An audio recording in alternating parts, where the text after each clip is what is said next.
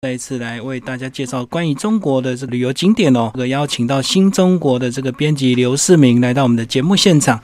那他曾经在一百零二年哦，到这个呃稻城亚丁去流浪了一个多月。那一百零三年呢，他又到西藏去骑脚踏车，也是大概一个月的时间哦。那他这两次的这个旅途呢，他把它写成一本书，叫做《我在西藏赛灵魂》，是由时报出版哦。那我们今天非常高兴邀请到刘世明哦，跟我们来聊聊他这两次的一个旅行。第一次是。是稻城亚丁，他又跑到云南去。那第二次是西藏，然后又跑去尼泊尔。那非常高兴邀请到刘世明，嗨，世明，各位听众大家好，我是世明，很开心今天跟大家来分享这一本书。好，那你这本书呢，其实是两趟的旅程，那大概间隔一年的时间，然后两次都是离子。对。那为什么会这样子？为什么那时候没有想要一次就把它玩到底这样子？因为大陆实在太大，想去的地方有时候要分段旅行。那云南这一段，它主要是深度的背包客旅行。那西藏这一次呢，就比较热血，它是结合脚踏车。那其实我们在之前上一次的主题有聊过这个川西的稻城亚丁哦。那这次我们就先聚焦来，你这本书的后半段就是你在西藏的这个骑脚踏车。然后那时候是呃一百零三年，因为为什么样的契机，然后跟着一群这个热爱骑脚踏车的去西藏？那时候是一群单车的好友，因为我们平常一起练车，就想说啊，我们要去挑战一段远方的路，那就挑中了西藏。挑那里是因为会去拜访喜马拉雅山，然后看圣母峰，就觉得这条路此生必走。那既然都是好友，常常一起骑车，那觉得势在必行，所以那一年就决定离职去旅行。然后那时候你之前做了什么准备功课？因为一定要先训练，对不对？体能上，我们做了很多不同的训练，不管是平路啊，还是山路啊。而且我们本身就是热爱运动，那有好几个都是山铁的选手，所以对于我们而言，训练是很家常的一件事。所以大家都是有那个体能，还有那个挤耐力，才会一起结盟，一起出发。可是，在高原上骑脚踏车，那有不同的体验的，不是在平路。我觉得很多人问我五千公尺以上怎么骑，我觉得就只有两个字：痛苦。嗯，因为那种痛苦程度是你吸氧气都吸不饱了，更何况你还要继续骑这么一百公里的路。因为我们每天其实大部分都面对七十到八十公里。对。那在台湾环岛其实也差不多是这个公里数，所以我们其实难度拉得很高。那这趟路我觉得。这么艰难的路，自己都有办法努力撑下去了，所以这段路对于自己人生也还蛮励志的。因为如果是骑车环岛的话，一天大概也是七八十到一百嘛，哈。但是那个是平地，而且是公路。那你们这次在西藏，等于是缓缓的上坡，或者是很高度的一个上坡，这样子一路从这个海拔比较低，一直骑到。对，我们在拉萨那边，到海拔三千六百五十公尺，然后一出拉萨就开始上升到四千，那全程骑程在四千到。五千之间，那越过三座五千公尺以上的高山，所以其实那三座五千公尺以上的高山很痛苦，就觉得每一秒都在喘，连讲话都没有办法好好讲。那其实我看这本书，我。第一个最大的疑问就是为什么脚踏车要自己带，非常的麻烦，又要这个转机呀，然后没有办法跟当地的这个业者做一个脚踏车的租借嘛？其实那边还是有脚踏车，只是我们脚踏车还是有自己骑的习惯，习惯或者是。我们不同的装备，因为每个人其实身长不同。那那边的装备，我们第一没有当地看过，然后再是那边海拔比较高，然后路况比较多，所以那些备品我们怕在当地买不到。嗯，那所以还是。也谈了赞助商，所以有的人他其实是有接受赞助，所以我们不得不自己带去。哦，所以这个可能身上的衣服或脚踏车有一些厂商的这个 mark 这样。那其实我知道这个，如果说你是半天一天的体验了，你当然到当地随便租，即使再烂的脚踏车你也。觉得还好，但是因为你们要骑这么远的路哦，这个一千多公里就一定要骑自己适合的，而且是属于自己身材的一个脚踏车是最适合，不然这个呃真的骑了十几天下去是一定是非常非常的痛苦这样子。那如果你是体验的话，玩乐型的，半天你可能就随便那个小脚踏车都能够骑。其实拉萨那边已经有类似台北市的 U Bike。在那也可以随便的租赁，然后去逛整个拉萨城，还蛮方便的。对，但是它就是适合短程，几个小时还可以。但是如果这么多天，那一开始来跟我们谈谈，你们在一开始前面做什么样的准备？然后你们团体大概有多少人？我们整个团体有十一个人，除了刚才讲的体能训练以外，我们还不定时的会一起讨论路线，因为让大家知道这趟路每天他所遇到的挑战，然后还有大家需要的装备，因为装备。虽然每个人都会尽量减轻，可是很多东西还是多带。就像我们脚架，到最后只有带一只脚架，大家就轮流拍个大合照，或者是晚上要拍银河，大家就轮流拍。因为我们带去的行李自己都要背，嗯就不太能够减重，所以连药物我们都有统一带。因为其实每个人一人带一盒。丹慕斯，大家永远都吃不完，那不如整个团体一起买三盒丹慕斯，就是连药物都有精简。因为如果个人带个人的，就是大家都会多带。那如果大家有这样的一个默契，或者是先透过开会讨论的话，其实有些东西只要有一个人带就好，其他人就是可以带别的东西就对。对，就是我们这趟因为有搭乘大陆国内线，刚刚有说单车要自己带，单车打包完就十五公斤了，那你自己能够。托运的东西其实剩三到五公斤，所以其实带的相当有限，而且一定都是二十六寸的，对不对？对，我们几乎都是行李精简，然后单车就是装满。然后这样子，在整个前置，你们你自己个人大概做了多少的这个体能训练跟准备？其实我每天都有。养成自己了解自己体重啊，或者是一周的运动计划，就是不会因为这趟旅程而特别去训练。就是其实你长期都有很多的骑乘啊，或者是运动机会。所以对于我而言，我是里面最年轻的，所以我算是准备的比较充分。所以你们这十一个人都是平常就有在骑脚踏车？有，还有几个是长期在比三铁的选手，还有一个是国手。就是不能有那种比较弱，对不对？如果有一个比较弱的话，可能整个团队的。行程就会因为他而对，会落差很大，所以我们都有一起出去骑过车。所以如果你是这个儿童组，你就要参加儿童组；那如果你像你们这种是这个挑战级，就是一定要找挑战级的这个队友。嗯，而且在路上难保什么状况都会发生，所以彼此一定要互相支援。有我们在骑乘过程中有分三到五人的小组，就是大家速度一定不一样。嗯，因为体型然后，或者是他平常爱骑山路，所以有的人山路飙特别快，那就会互相照应。因为有的路段实在太枯燥了，那有的人就会骑得昏昏沉沉，必须要有同伴互相观察，就是哎，旁边是山沟，骑车小心。所以你是骑在哪一段？我是骑在中后。中后段，因为我还要拍照和录影，就是我工程装备比较多，而且你又带单眼，又带这个 GoPro，对不对？对，你的这个功能跟大家不一样，因为有些人可能单纯骑车，他的装备就少一点，少很多哦。所以这个每个人都有他的个人的一个兴趣的哈。嗯，那你跟针对你的兴趣，你就要带属于自己你要用的一个东西。嗯，那其实这样的一个旅程，在整个出发前，你自己会不会有点担心？因为毕竟这个骑脚踏车，其实还是跟一般的这个旅游有点不一样。其实超害怕的，嗯，可是就跟自己说，只要勇敢的迈出去，关关难过关关过。因为其实那边我们也是有准备了后援车，就是所有备案其实都准备好，就不怕。没办法骑完，只怕没有办法平安回来。所以对于我们而言，大家就是勇敢的去骑，然后不要后悔。然后来，那就跟我们讲讲你们旅途好不好？你们这一开始是先坐飞机到哪里，再转国内线？我们坐飞机到成都，然后转国内线到拉萨。那我们在拉萨做了三天的高度适应，因为那边海拔比较高。那我们一到的时候，大家其实都还蛮喘的。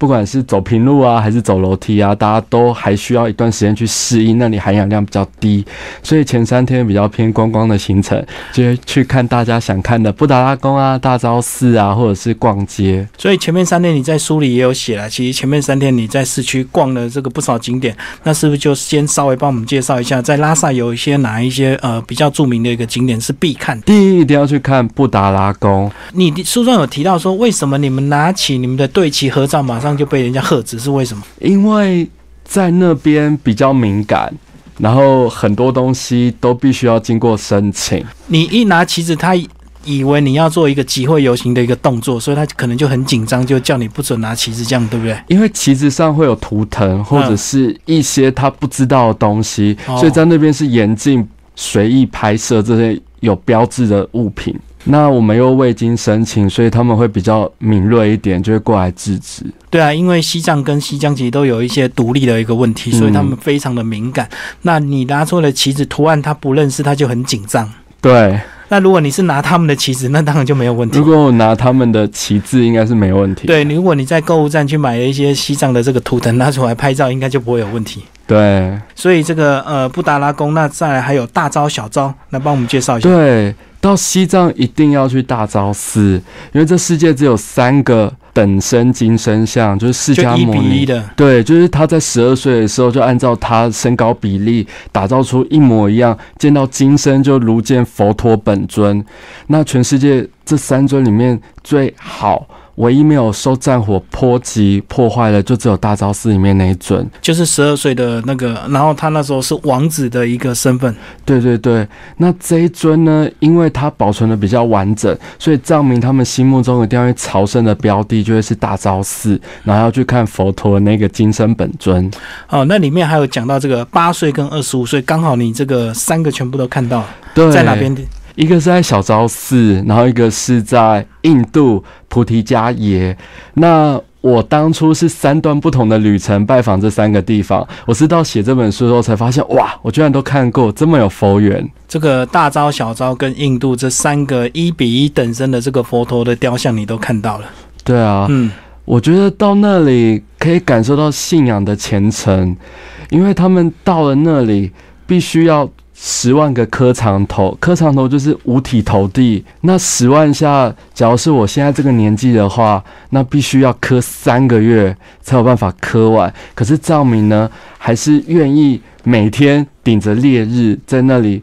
磕头，然后只为了来生能够上极乐世界，所以相当的动容。而且你如果在骑车的这个公路上，也有看到很多藏民，应该是一路朝圣，对不对？这个几步一拜这样子，没有，他们每一步都是跪拜。一步就是拜一次。都是整个身体贴地的跪拜，哇，这个是怎么会有这么坚强的这个信仰啊？而且我们是用骑车的，他们是用身体的长度这样拼凑起来到达大昭寺，嗯，所以其实很感人。就身体跪下去之后，整个趴在地上，再起来，再跪下去，再趴下去，这样来来回回的。嗯，嗯，那其实呢，呃，在这个拉萨除了这个景点之外，你也有提到这个，其实你们在整个旅途当中啊，那时候你们是七月，可是七月居然还是很冷，对不对？你们在沿途还有很多这个饥饿受冻的这种情形。其实海拔高的地方，只要乌云一过来，瞬间温度就下降个十几度，我们就必须要赶快让身体热起来，要不然其实身体的温度在下降，我们就会起到没有办法支撑自己的热能。嗯那这也是我们必须要随着整个不同的 tempo 或者是补给，就像我们要喝热水啊，吃一些糖果，让自己热量一直保存，然后一直有办法稳定的在输出。因为如果一晃神，或者是你一失温，你可能就发生意外了哈。而且又在高山上，假如跌倒就算了，万一这摔到这个山下去，就真的很危险。而且在这个中印公路上，其实也有一些大大卡车，对不对？哦，超级多，因为那是著名的国界道路，嗯，所以他们交换物资都仰赖这一条路，所以大货车来的时候真的要小心。我们有一台车就在一个转弯口跟大货车相撞，整台车被碾过。因为不是物资往这个拉萨往尼泊尔，不然就是尼泊尔送回来，就是两边就来来往往，一直有这个大货车在进出。嗯，那其实这样的一个旅程，其实一般人也很难参加，对不对？因为除非你自己本身有长期在骑脚踏车，有这样的一个队友，然后其实像你们已经这么专业、这么有经验了，其实在到了当地也是会出问题。比如说你那订饭店就出问题，对不对？台湾人太差的饭店不能够招待台湾人，这样。他是希望给我们宾至如归好的体验，所以规定外宾就是我们这个身份必须要住三星级以上的旅馆。所以在那边有些地方，我们假如今天没有骑到整个大城镇啊，那我们只能够去找设备相对好的地方。嗯，但你到这个乡间的这个小镇去住，他一定不可能到三星，所以就很尴尬。很尴尬，有时候警察会来问候一下，他也会体谅我们，哎、真的没有地方可以住。那如果报备上去 OK 的话，我们就可以住；不行的话，我们就要换。就像我们有两次都被换掉。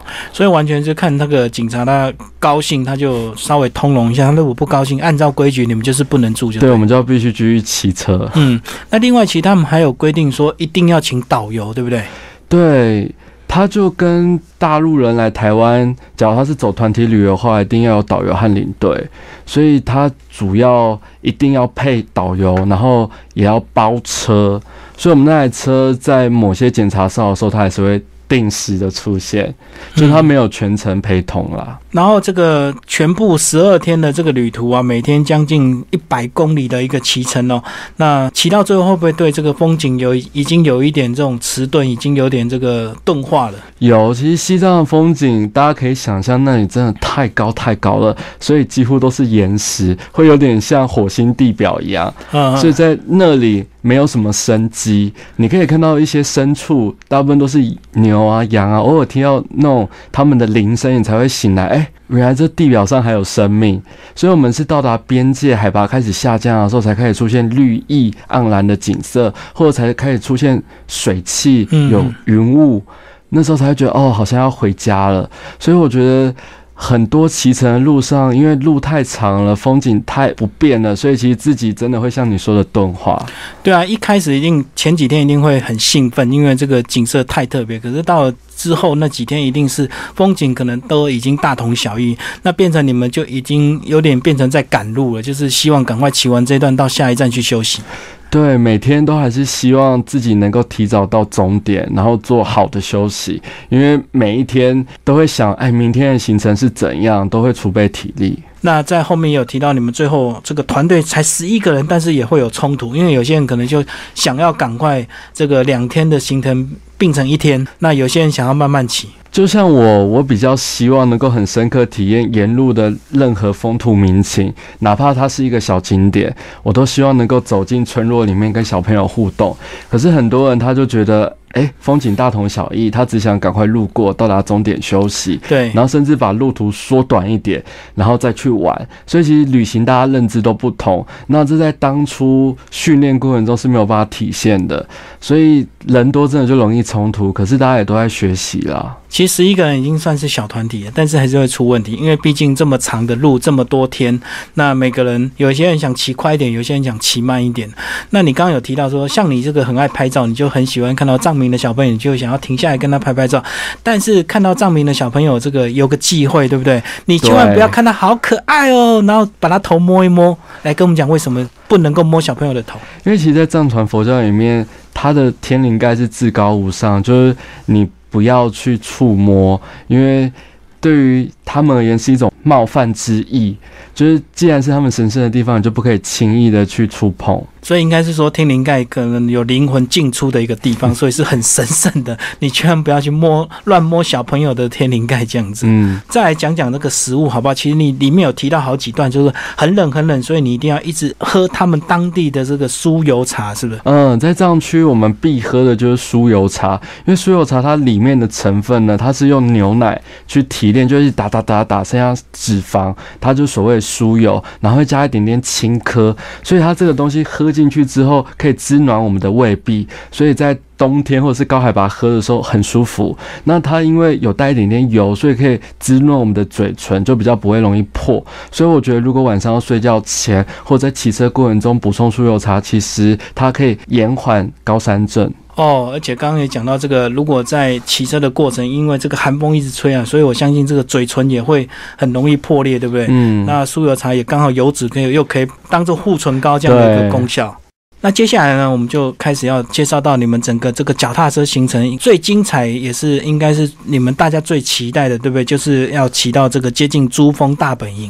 对，我们要去看圣母峰了，海拔八八四八，全世界海拔最高的一座山。所以你们在这样的一个行程之下，你们是骑到哪边去看？我们骑到叫珠峰大本营，然后它海拔是五千两百公尺，然后看着八八四八的圣母峰。所以大本营的意思就有点像基地营，是不是？对，它其实就是他们的登山口的意思。哦。那假如要爬山的话，就从基地营那边出发，所以再往上就开始要用走的就对了。所以你们只是骑脚踏车到这个呃基地营大本营的这样的一个路口处去远眺我们的这个圣母峰。对，那个地方它其实蛮得天独厚的，可以完整的看到整个圣母峰的山形，而且相当的磅礴，就很像金字塔一样，一个万年的雪白像镜子一样在前面闪闪发光。然后看了之后，你们大家有没有立下心愿，说下次一定要这个真正的登峰？没有哎，有的人是想啦，可是第一个觉得第一自己有没有实力去，那第二个有没有钱财的实力去，就是分为两个阶段来想。对啊，而且这个虽然已经很多人爬上去了，可是其实以现在的技术来讲，还是很危险，对不对？对，因为它是瞬息万变，一阵风来，你可能就不知道会不会掉什么耳朵啊，掉什么鼻子的代价才能够安全的回来。哦，或者是你的四肢可能就冻伤回来就截肢了这样子。对啊，还蛮艰辛的。那再来就是你一定要有钱，因为你要请这个真正国际的这个向导，真的带你上山，对不对？而且都是上百万的代价。嗯，所以我们还是继续聊脚踏车。好，然后呢，在这个珠峰大本营也有呃发生一件非常感动的事情哦，帮我们介绍一下你的这个队友呢，居然求婚。我的队友他叫佑军，是我单车的店长。他那时候就跟我说：“哎，世明，你白板借我一下好不好？”然后他就写了一段话给他的女朋友。那他马上把这一段感人的话，就说：“此刻。”你就像我生命中的纯阳，我想轻轻的对你说，要不要嫁给我？然后就把这一段话抛上 Facebook。那十分钟的时候就一百个赞，然后一个小时后，女主角终于出来面对了，她就底下留言好啦。然后我们就觉得这两个字很万味，要么就是我愿意，Yes I do，可是她就说好啦，有点勉强哦。我心里就盘算，女生可能觉得啊，你男主角都没有出现在我前面跪下，为什么我要嫁给你？而且也没有写什么具体的承诺，只用花言巧语就让他答应，这实在是有点对不对？而且你知道纯氧有时候就是氧气瓶用完就会丢，整个圣母峰到处都是空的氧气瓶。哎，人家可是写的很美的一段。那他们，但是现在呢？就现在都生了第二个小朋友了。哇，这个不管过程怎么样，重点是结局很精彩，就很完美。对，回来还求了一次婚。哦，就是还是要补实际的这个，可能要婚戒还是怎么样哈？对，所以这是你们在珠峰大本营的一个呃非常这意外的一个惊喜哦。那接下来最后你们就是到了这个加德满都，就是尼泊尔。那到了尼泊尔是完全就是不同的感受，因为就是到了另外一个国家。对它整个风貌还有宗教又是另外一个世界。尼泊尔它其实也是一个佛教的国家，只是它那边会融合印度教的色彩，它整个相当的缤纷，跟西藏的藏传佛教色系本身就不同。那在那里很多的世界遗产，那你每一步路你都觉得是千年的遗迹。那尼泊尔人也相当的热天，也喜欢微笑，所以在那里我觉得它是一个还蛮勤奋。的国度，嗯嗯嗯，那整个一个月的旅程哦，那骑脚踏车的时间大概十二天，然后总共骑了一千多公里哦。那最后市民跟我们讲讲这个中间有没有什么一些比较危险、比较这个意外的一个事情发生？有，我们有一台车在前面有稍微的提及一下，就是它跟大货车相撞，那那台车毁了，人还安在，因为那个人他刚好是国手，他以前在学生时代是代表国家去比脚踏车比赛，所以他。在前几秒钟就直接跳车，那他虽然梦想断送在那里，可是他人还是很平安的回来了。那是还好，他是国手，他有这个警觉。如果一般人可能就傻傻连脚踏车就一起被碾过去了。对啊，对啊，那段确确实蛮惊险的。那我们还是有人有骑到失温啦，就是刚才求婚的右军，他因为脚踏车被石头。脚断他的变速器，所以他没有办法变速。变单速。对，他在骑上坡的时候相当相当吃力，最后他身体的热能没有办法去支撑他输出，所以他就越骑越冷，越骑越冷，到最后失温。那我们后援车就派上用场，紧急的去把他救回来。那你刚刚讲到这个脚踏车坏掉，所以他后来就是从头到尾就坐着救援车嘛？呃，他那一段没有办法好好的骑，那他接下来路因为。最后一段山他完成了，接下来都是下坡居多。他也是用他的单速车骑到尼泊尔。嗯嗯嗯，所以这个虽然过程有点这个小意外，但是还是很圆满，对不对？因为大家都还是骑完了这个旅途，也没有这个什么重大的一个意外。对，让我印象深刻还有那里必看的湖。就是在西藏，它的湖，我觉得它相较于其他省份或看了这么多湖，唯有它是最蓝，而且它面积相当的广大，就很像海一样，很广袤。而且它那种蓝是很多层次的，就很像看着不同的调色盘，每一分每一秒它都呈现不同的色泽，在你前面闪闪发光。所以我觉得西藏在那里，除了看很多很多的庙以外，我觉得不要放弃，就是某些湖可能它路途比较艰辛，就像纳木错啊、羊卓雍错啊。这一定一定要留意行程有没有到，因为这湖真的就像海一样，而且也是他们的圣湖。就西藏只有三个圣湖，有两个是旅行团或者是旅程上一定必经、绝对会去的。那有时候因为天数或者是怎样怎样，有的可能会被牺牲，所以这两座湖让我印象很深刻，很深刻。所以这个如果去参加西藏的旅游团，就一定要注意说一些著名的景点有没有去。有时候如果你参加的价钱是比较便宜，那他可能就很自然一些比较有名的景点他就没有去，这是很必然的。对，就像刚才金明讲的，其实西藏有两个我觉得要留意的地方。就像大昭寺和布达拉宫，这绝对绝对会去，因为大家印象中这就绝对要去拜访。可是有两个地方，它偶尔会二择一。第一个就是刚才前面介绍本段最高潮圣母峰。在大陆叫珠穆朗玛峰，因为它路途稍微长一点，而且它比较颠簸，所以有时候它不见得会在行程表里面。另外一个呢，就我刚才讲纳木错，它离拉萨，它说近不近，说远不远，它当天往返其实很艰苦，就是你单趟拉车去就要五到六个小时，那只要你一天来回，你几乎有十到十二个小时都在拉车。所有的旅行团为了舒适度，或为了让时间比较短暂，所以纳木错不见得会去。可是纳木错它为什么？必去，因为它后面有很漂亮的雪山，你可以看到白色的雪山，还有蓝色的湖泊，两个合在一起就是最美的明信片，怎么拍都美。就是用手机拍也很漂亮，你根本不用单眼。对，所以这两个景点有时候会二择一，参加旅行团这方面就是要小心一点。好，那既然讲到这个 旅行团，那是不是就来帮我们介绍？一般呢，如果参加西藏的这个旅行团，大概是几天的一个规划？我觉得很多旅行团会规划八天以上，八天有时候会有点紧。因为你要想想看，前后都要转机，可能在成都啊或在西安转，所以它国内段你就要先扣掉两天。那再来呢，要搭青藏铁路，它有二十四小时或二十五小时，那它又扣掉一天。那你拉萨通常要预留两天，所以你这样扣一扣，其实只剩一天呢。对啊，所以八天。我觉得，如果你真的时间很紧迫，一年年假还不够多，那你就非得选择八天。那时间如果你可以比较充裕的话，尽量选择十到十二天。那这样子其实跟这个新疆大概差不多的天数，对对对。那价钱是跟新疆比较起来，呃，西藏由于它比较远，物资和人工的成本相对高一点，因为西藏它大部分有一些是无人区，或者是。太广袤，又像我刚才说的火星地表，所以它人力成本真的相对高，所以它大部分我觉得要八万以上哦。所以西藏又比新疆更贵一点。对，因为它台湾要多一个叫入藏证、入藏函。然后刚讲到这个，呃，到西藏一定要。在成都转机嘛，哈，所以等于你要坐四次的飞机。那另外呢，你可能还要搭一趟这个火车，就青藏铁路。那青藏铁路一般都是去的时候搭，还是回来的时候搭？其实有两种行程，一个是我们刚才说去的时候搭，这叫做上行。嗯，上行就是爬山往上爬的意思。那另外一个就是下行。旅行团通常如果有机会的话，我觉得上行会是一个很多人蛮建议的方式。可是我觉得这。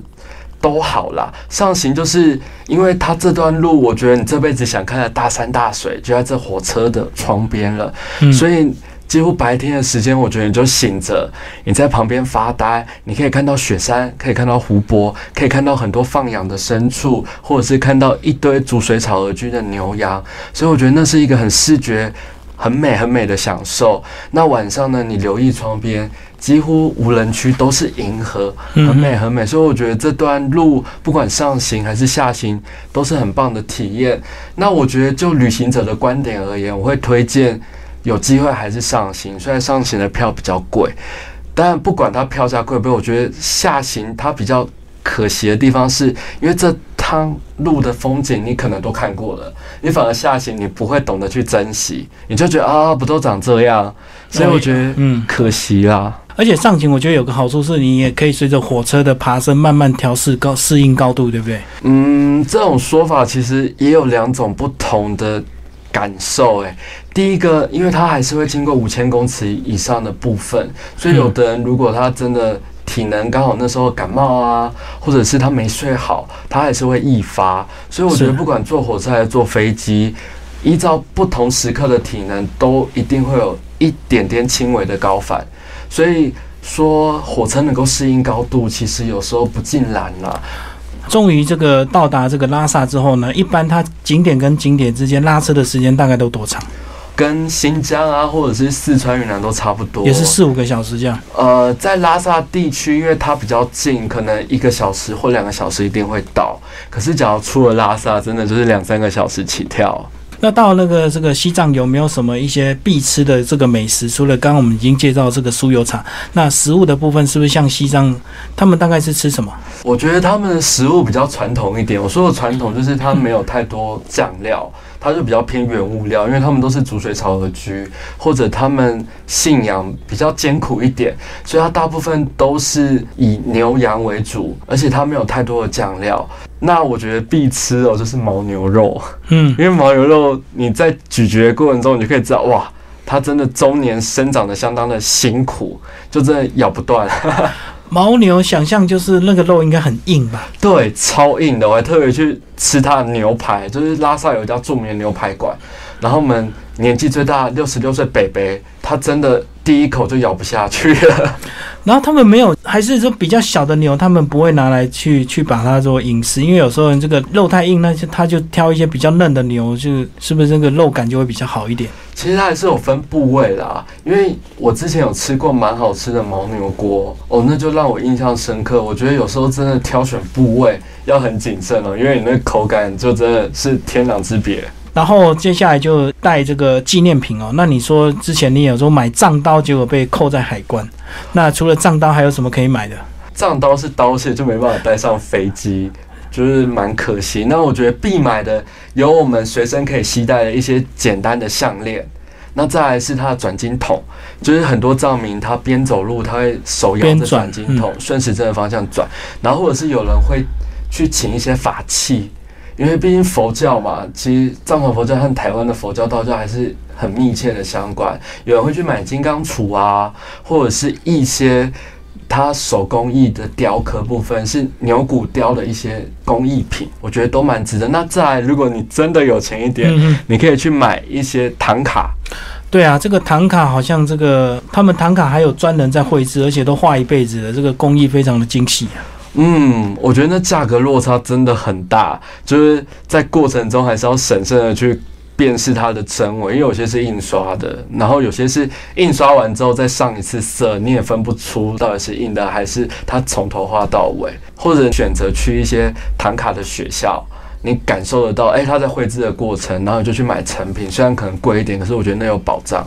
哦，至少你亲眼看到他们是用手工画出来的，而且这个唐卡学校他们有这个师徒传承，所以有一定的这个工艺水准了。嗯，那如果你在外面这个礼品店乱买，可能就有搞不好印买到印刷的你也看不出来。对，真的很难分辨。那除了这个饮食纪念品之外，那到西藏还有没有什么应该一定要带的药物？是不是就是说一定，如果万一你有高山症，你就要准备一些药物？那除了这个，你可能还要准备什么药物呢？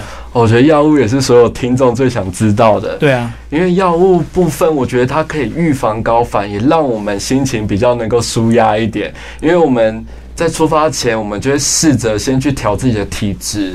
那台湾有两种药物是公认。只要预防高山症还蛮有用的，也是显学。第一个可能就是大家很常听到的，叫做红景天。嗯，它其实是一种保健食品，它药物成分没有这么高，所以你必须在出发前十天，你就开始每天要吃一颗。它时间比较长一点，然后让你能够比较适合了解它的药物，然后到那里你呼吸管会比较顺畅。那另外一个呢是有。医药成分就可能我们要去找医生，然后开处方签才可以提领这个药，叫丹木斯。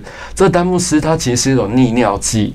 那你初期在吃的时候，它蛮简单的，就是它只要二十四小时前吃，就像我们飞到成都机场，我们服一颗就好了。因为隔天就要飞到拉萨，那它初期会感觉比较麻一点，然后代表药效开始发作了。所以我觉得。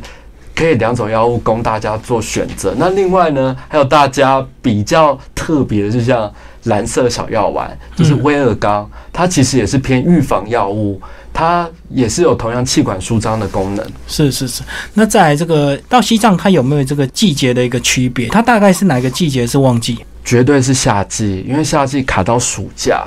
可是最热门的季节，不见得是最适合的季节。嗯嗯。因为七八月人很多，然后。那里碰巧是雨季，我觉得雨季有时候它雨一下就没完没了。是，那那里的好处就是它是夜雨，有时候就晚上下一下，白隔天又是碧蓝如洗的蓝天。那七八月会有这小小的风险，因为假如我们去看圣母峰的时候，可能云雾缭绕，你根本就看不出诶圣母峰在哪里。那我觉得最适合的季节可能会落在九月、十月。就是春天跟秋天这样子，对不对？对，春天，我觉得它春天有点像冬天，因为我毕竟有四月份的时候去，还是有点冷。那我觉得九月、十月它真的季节相当的稳定，就是在那里几乎都是大蓝天，很舒服。那这样子等于是冬天是它的淡季。那这样子，如果以这个听众朋友有些人他想要比较省一些团费，呃，以西藏来讲，它冬天的话，那个团费会不会价差非常大？冬天我觉得，因为它海拔很高很高，很多景点都封闭，哦，所以去了也是去了它可能路都封了，它只能在拉萨或者是第二大城日喀则那边旅行而已，蛮可惜的。哦，所以这样子应该一般旅行团也不会开冬天到西藏的团，不会？推到顶多到十月啦，那最紧到十一月。嗯十一月其实已经大雪纷飞了。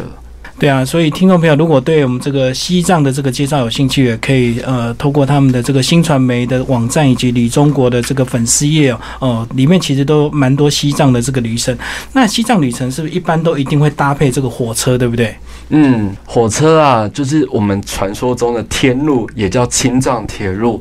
那这趟火车呢，你可以看到很多很多不同的风景，就是群山啊、圣湖啊。那有时候下雪的风景更是独特。那最要留意的是藏羚羊，因为它会经过保护区。嗯那藏羚羊羊本身就比较怕生一点，所以它不会离火车很近。是那羊只要看到会动的东西，它基本上会逃得很远，所以那里一定务必要记得带望远镜，嗯哼，你才看得到像芝麻一样大小的羊。它很敏感啊，这个火车声音只要一来，远远的它就跑掉了。嗯，那其实坐火车它里面还说还有分这个硬铺跟软铺，是不是？然后躺下来的位置，那有坐的位置吗？有。它其实有几个不同的车厢，就是我刚才说的硬卧还有软卧。那，硬卧它就是床垫比较薄一点点，那软卧就是再多一层，让你睡得比较舒服。嗯，那另外有一个就是普通座位，普通座位其实它有点像我们区间车的位置，它就坐的比较不舒适。那二十四、二十五小时其实也蛮辛苦的。哦，所以这个还是要看你参加的这个团的这个团费，如果团费好一点，当然就是睡软铺，对不对？对，好，那今天非常高兴邀请到刘世明为大家介绍他的这个我在西藏赛灵魂的。那如果听众朋友对西藏的行程有兴趣，也可以参考他们新传媒以及李中国的这个相关的一个网。